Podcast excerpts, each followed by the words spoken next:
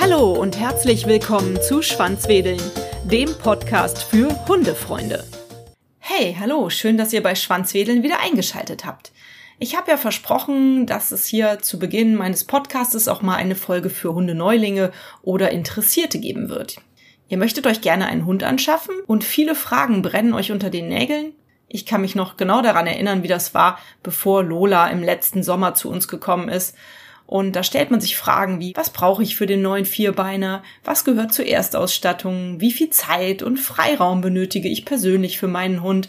Und wie viel kostet mich mein Hund eigentlich im Monat? Ja, und ich finde es auch gut so, dass man sich diese Fragen stellt. Denn im Idealfall begleitet euch euer zukünftig treuster Gefährte 15 Jahre eures Lebens. Da ist es doch nur fair, dass man sich ein paar verantwortungsvolle Gedanken macht, ob man einem Hund überhaupt ein gutes Zuhause bieten kann. Ich habe jetzt mal eingeteilt in Ort, Zeit, Kosten. Und fangen wir doch mal an mit eurem Ort, wo ihr wohnt. Wenn du zur Miete wohnst, dann musst du natürlich erstmal deinen Vermieter fragen, ob er überhaupt damit einverstanden ist, dass du einen Hund hältst. Und in kleinen Wohnungen ohne Garten sollte man sich gut überlegen, ob man sich einen Hund anschaffen möchte. Dann vielleicht auch eher kleinere Rassen. Ein großer Garten bietet für alle Hunderassen einen super Platz zum Austoben, ist natürlich aber kein Muss. Viel wichtiger ist es im Grunde, lange Spaziergänge zu machen und für ausreichend Beschäftigung zu sorgen. Draußen sowie drin. Ja, und damit sind wir ja schon beim Faktor Zeit angekommen. Und das kann durchaus ein Grund sein, sich keinen Hund anzuschaffen, finde ich. Ich habe mal recherchiert und Tierschutzorganisationen gehen davon aus, dass ein Hund mindestens zwei Stunden am Tag Auslauf braucht.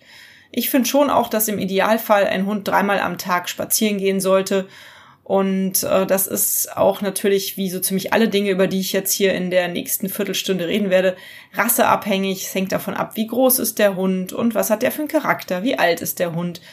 Geht mal davon aus, dass ein Hund, dessen Bedürfnisse erfüllt sind, glücklich und ausgeglichen ist. Und das sollte ja unser Ziel sein. Naja, zudem sollte man einen Hund nie länger als sechs Stunden alleine lassen, sagt man. Und vor allem, wenn Hunde neu zu Hause sind und eventuell ja auch noch jung, dann kann man sie erstmal gar nicht alleine lassen. Das muss man erstmal trainieren. Am Anfang muss man unglaublich viel Zeit mit dem Hund verbringen. Hundepflege kann auch mehrere Stunden in der Woche in Anspruch nehmen. Natürlich ebenso wie die Erziehung und Spiel, Spaß und Streicheln sollte niemals zu kurz kommen, denn da profitieren ja beide Seiten von. Unsere Lola zum Beispiel, die hat ein sehr kompliziertes Fell.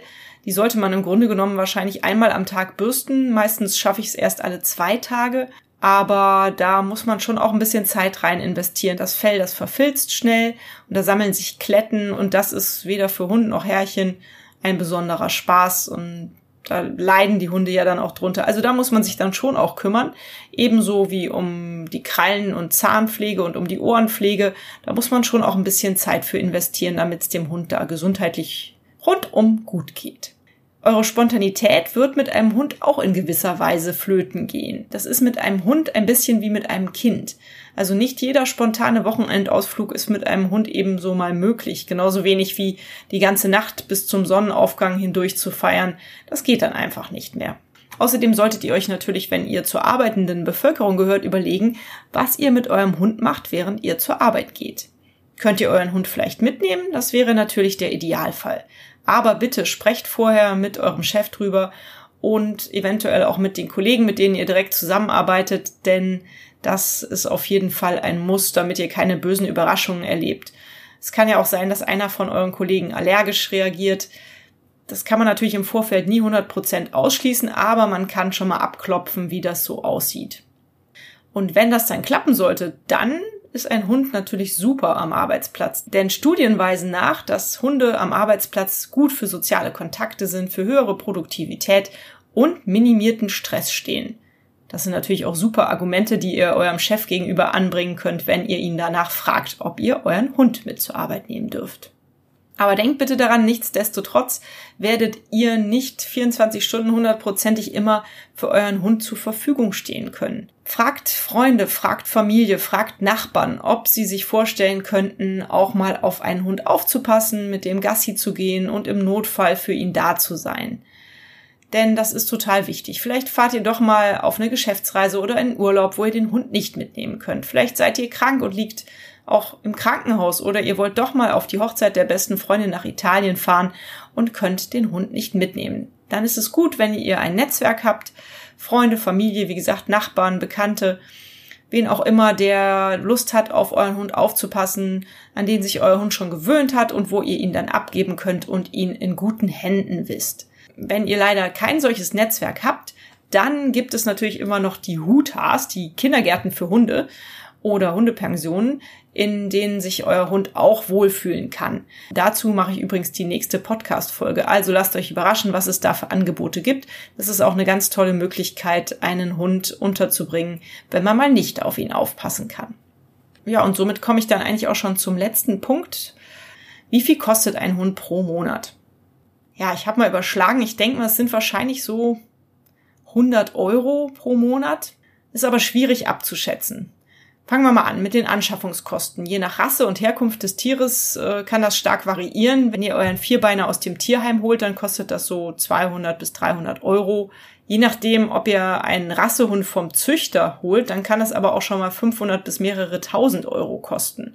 Ja, also da werdet ihr auf jeden Fall ein bisschen Geld für ausgeben müssen, ebenso wie für die Erstausstattung des Hundes. Das kostet auch so zwei bis 300 Euro. Und ich habe mal aufgeschrieben, was da nicht bei euch zu Hause fehlen sollte. Nach meinen Erfahrungen und Einschätzungen. Ich würde euch empfehlen, kauft euch eine normale Leine, also eine kurze Leine, die ihr vielleicht auch mehrfach verstellen könnt in der Länge.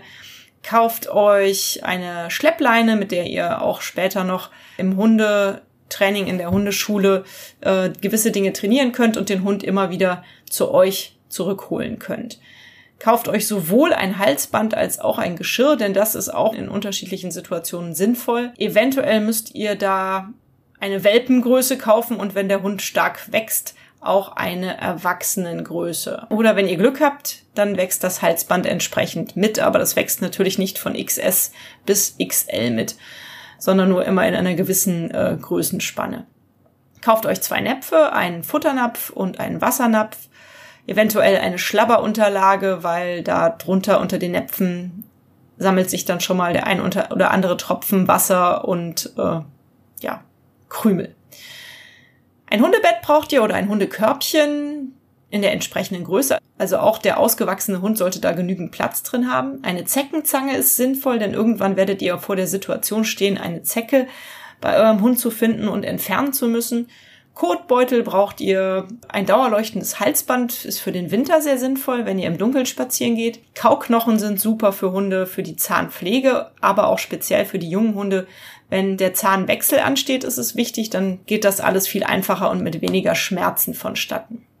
Schafft euch eine Krallenzange oder Schere an, das ist jetzt nicht so ganz unbedingt das Wichtigste für die Erstausstattung, aber irgendwann werdet ihr es wohl gebrauchen können. Wir hatten zum Beispiel neulich den Fall, dass eine von Lolas Krallen umgeknickt war, ganz weit vorne, so dass wir sie selber mit der Zange abschneiden konnten, aber das ging nicht mal eben so mit äh, einer einfachen Schere. Dafür sind die Krallen einfach zu stabil. Kauft auf jeden Fall Hundespielzeug und vielleicht auch ein Hundekuscheltier. Ja, und geht da bitte nicht in irgendeinen Ramschladen, sondern kauft das gerne im äh, Tierausstattergeschäft, weil es soll kein Kuscheltier oder kein Spielzeug sein, an dem irgendwas abfallen kann, was der Hund verschlucken könnte. Kauft euch eine vernünftige Bürste, denn von Anfang an ist es wichtig, äh, Fellpflege zu betreiben.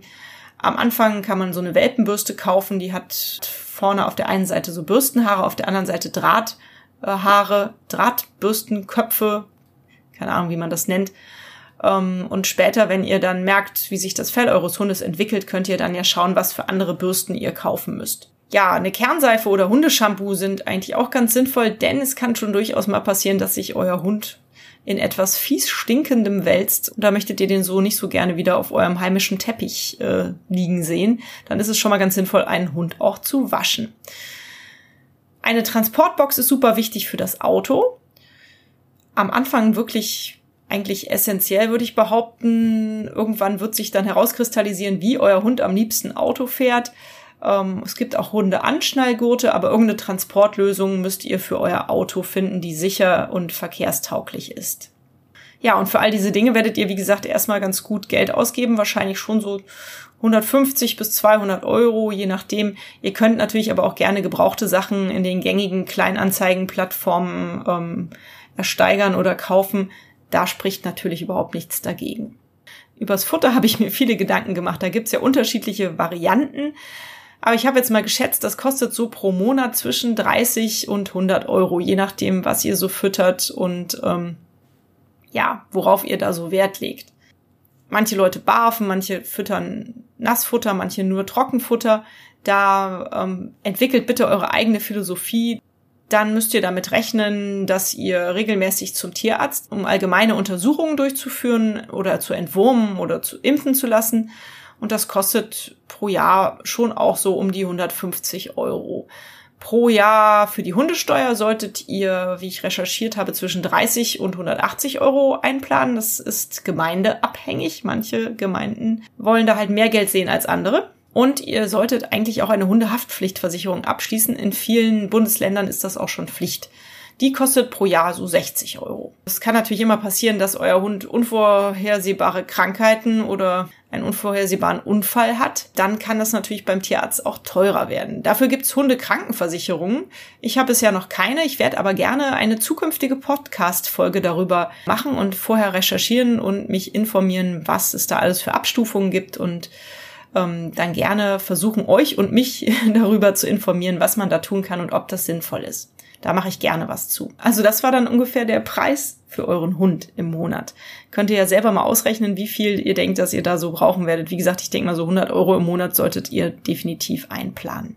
Ob ihr euren Hund jetzt im Tierheim oder beim Tierschutz oder beim Züchter oder einem privaten Züchter kauft oder erwerbt, das ist natürlich auch vollkommen euch selber überlassen, wie ihr das einschätzt, wie ihr das machen möchtet. Aber ich werde auch über die einzelnen Möglichkeiten nochmal Podcast-Folgen hier anbieten und mich informieren, äh, worauf man an den einzelnen Orten besonders zu achten hat.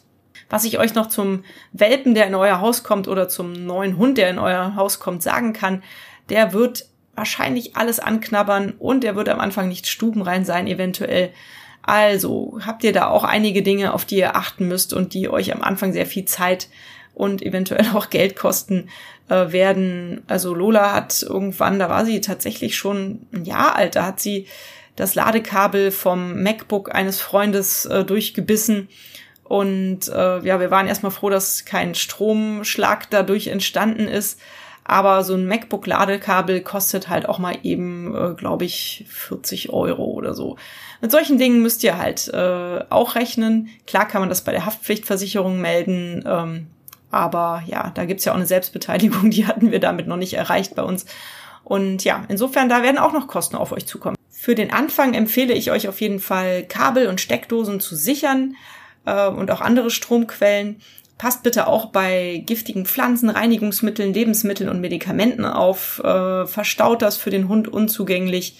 Vielleicht könnt ihr sogar eure Blumentöpfe, also die Blumenerde absichern, dass da nichts von gefressen werden kann. Das wäre bestimmt auch ganz sinnvoll. Passt auf, dass die Welpen nirgendswo runterfallen können im Treppenhaus oder dergleichen. Da müsst ihr die kleinen Hunde oder neuen Hunde in eurem Haus auch erstmal langsam dran gewöhnen. Das ist so wie wenn ein Krabbelkind bei euch zu Hause wäre. Da würdet ihr auch alles absichern.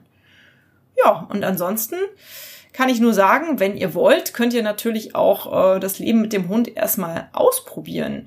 Vielleicht fragt ihr mal in eurer Familie oder Verwandtschaft bei Hundebesitzern oder bei Bekannten oder Nachbarn nach, ob ihr euch mal als Hundesitter anbieten könnt und einen Hund mal zu Hause betreuen könnt für einen Tag oder mit ihm spazieren gehen könnt. Auch im Tierheim könnt ihr übrigens mit den Hunden spazieren gehen und ausprobieren, wie das ist.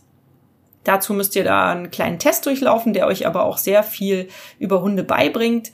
Und so könnt ihr euch schon mal als Hundebesitzer ausprobieren, wenn ihr möchtet. Das ist bestimmt ganz sinnvoll und macht auch zusätzlich Spaß. Ansonsten hoffe ich, dass der ein oder andere von euch wirklich Lust hat, sich so einen süßen Vierbeiner anzuschaffen und wünsche euch dann ganz viel Glück für euer Hund-Mensch-Team und viel Spaß und damit war's das auch schon für diese Folge. Ich freue mich aufs nächste Mal, wo es, wie gesagt, um eine Hundepension, um eine Huta geht. Und lasst euch überraschen. Ein tolles Thema. Bis dahin. Hat euch dieser Podcast gefallen, dann teilt ihn doch mit euren Freunden und gebt mir eine 5-Sterne-Bewertung. Denn nur so werden auch andere Hundefreunde auf den Podcast aufmerksam. Nun knuddelt euren Hund und gebt ihm ein Leckerchen und sorgt für ein Schwanzwedeln. Bis zur nächsten Folge.